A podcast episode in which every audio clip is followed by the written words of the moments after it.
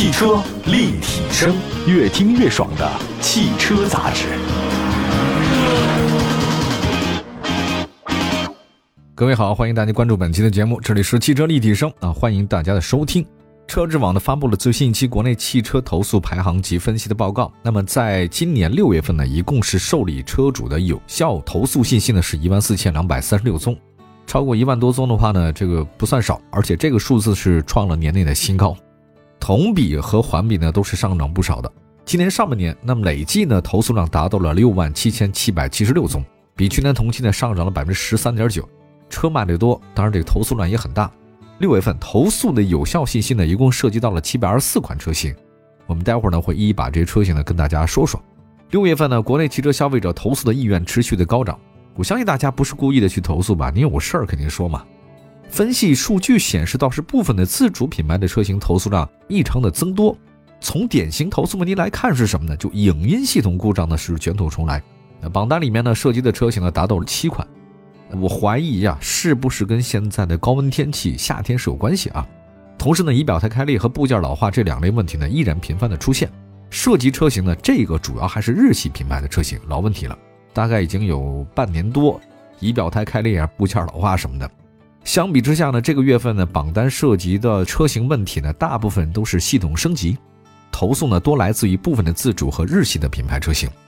那来看一下六月份啊，自主品牌吧，自主品牌的这个投诉量和占比呢持续的攀升，达到近五年来的一个最高点，投诉量环比上涨约百分之十四点二，达到八千六百三十宗，投诉占比提高三点一个百分点。嚯，合资品牌的投诉量呢比五月份也是提升了，是五千四百二十三宗，但是这个合资品牌的投诉占比呢有所下降，相比之下，进口品牌的投诉量和占比呢是双双的回落，分别是一百七十七宗，占比呢大概是百分之一点二。进口车卖的少哈，所以它投诉量也低。这个月份啊，除了自主品牌投诉量大幅提升以外啊，美系、日系、欧系品牌也有增长。其中日系品牌涨幅比较大，不太好啊。这是投诉涨幅，占比呢百分之十六点九，也算是日系品牌力压德系啊，成为投诉占比第二高的国别品牌吧。那反观其他的各国别品牌啊，六月份的投诉量环比呢都是有所下滑的。法系品牌投诉量降幅最大，比五月份下降百分之三十九点二。那么美系品牌投诉量呢是一百零七十二宗，占比百分之七点五；德系品牌呢是一千六百六十二宗，占比百分之十一点七；韩系品牌投诉量呢是一百二十九宗，占比百分之零点九；欧系品牌呢是一百八十三宗，占比呢百分之一点三。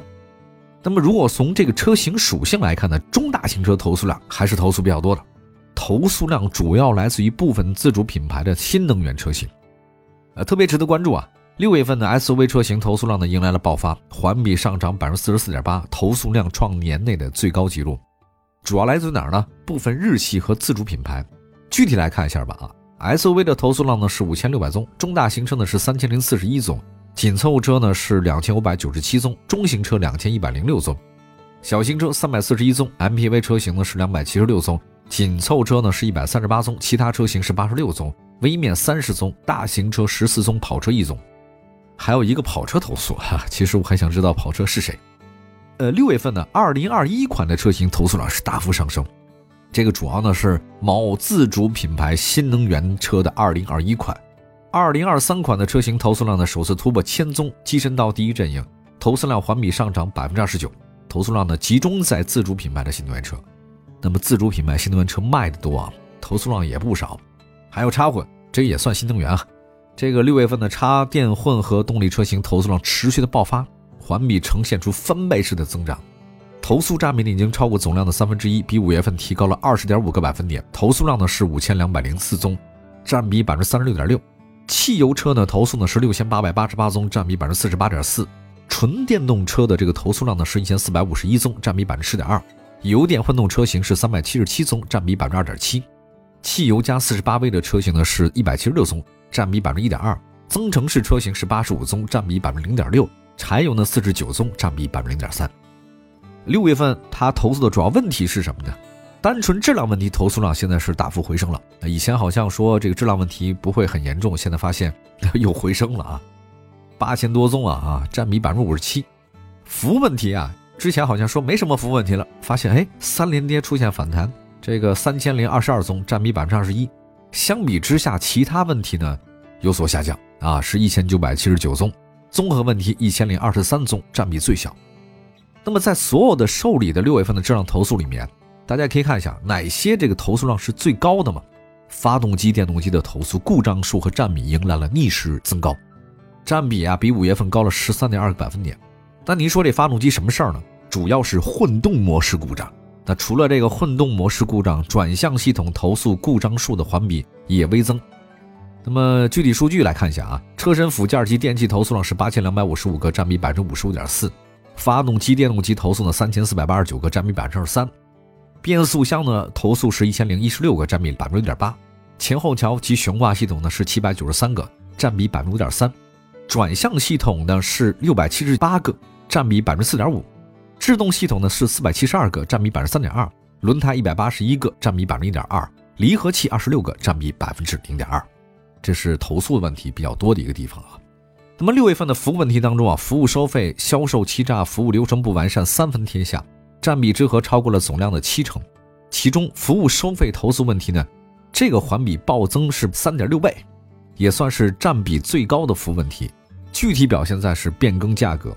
投诉集中呢在部分的自主新能源车的品牌，其他问题里面啊，价格变动依然占据绝大部分的投诉份额，占比比五月份提高了三个百分点。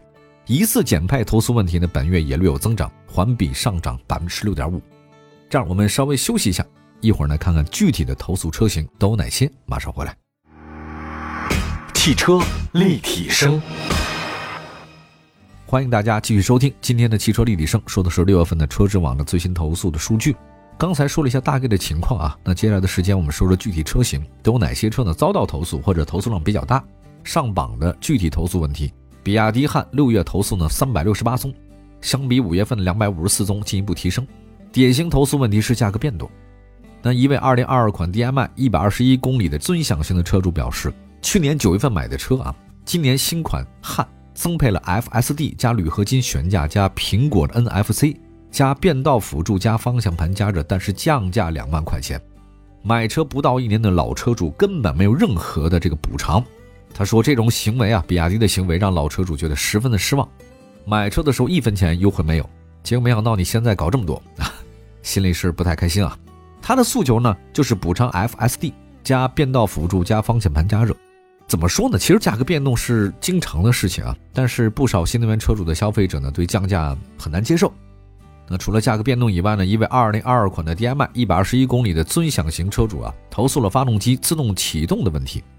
他这么说啊，说电量百分之九十六的时候，默认 EV 模式行驶，车辆呢自己进入到 HEV 的模式，强制启动发动机，仪表盘显示呢为 EV 模式，手动切换 EV 模式也不行。另外呢，丰田皇冠六月份投诉呢是三百一十八宗，相比五月份的一百四十六宗的明显提升，排名六月投诉榜的第二位。典型投诉问题呢是仪表台开裂、部件老化，它在之前已经因为相同问题多次上榜。那比亚迪海豹六月份投诉量呢是两百零七宗，排名第三位。典型投诉问题是价格变动、疑似设计缺陷。那有的车主说他们的爱车呢遇到了座椅生锈、塌陷、车身多处生锈。丰田锐志六月份投诉量是一百六十七宗，排名第四位。典型投诉问题呢是仪表台开裂、部件老化。这个我觉得应该算是丰田这老问题了哈。以前丰田呢是质量的这个优秀的化身，但是现在问题也比较多啊。长安欧尚 Z 六新能源六月份投诉量六十三宗，典型投诉问题是价格变动、影音系统故障。一汽丰田 RAV4 荣放的六月份投诉量是五十八宗，排名第六位。它的问题是什么呢？变速箱抖动、吃胎偏磨。我们看了一下啊，从这个用户反馈来看。它这个车呢，出现变速箱抖动问题的主要是2.0升那车型 CVT 的变速箱。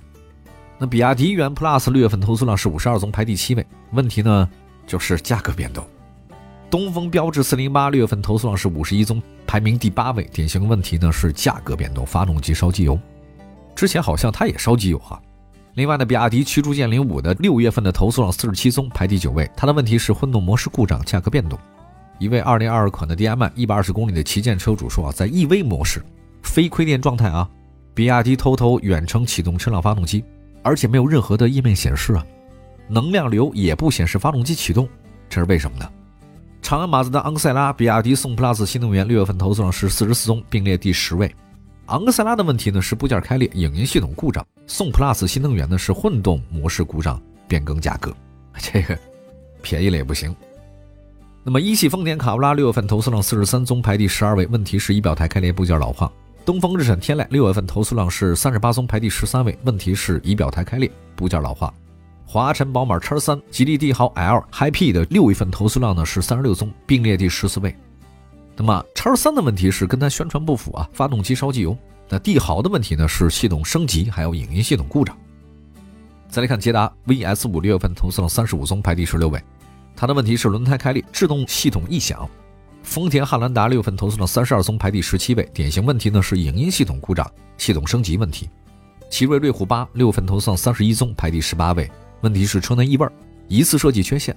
宝马三系六月份投诉三十宗，排第十九位。问题是制动系统异常磨损、爆胎。嚯，这个危险啊！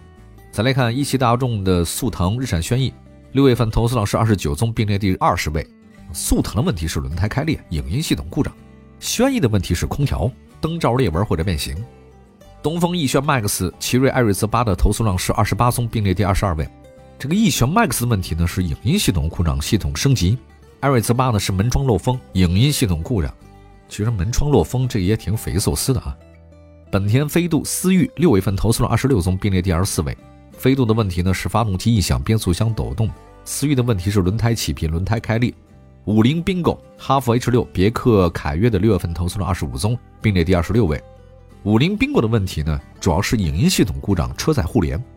当然，这车呢是刚上市不久啊，这我觉得未来应该会投诉量更多。如果不把这个问题解决的话啊，哈弗 H 六的问题呢是变相收费、车载互联故障。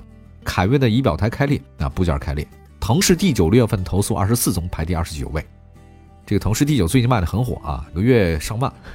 也算是腾势逆袭哈，一个大型的 MPV。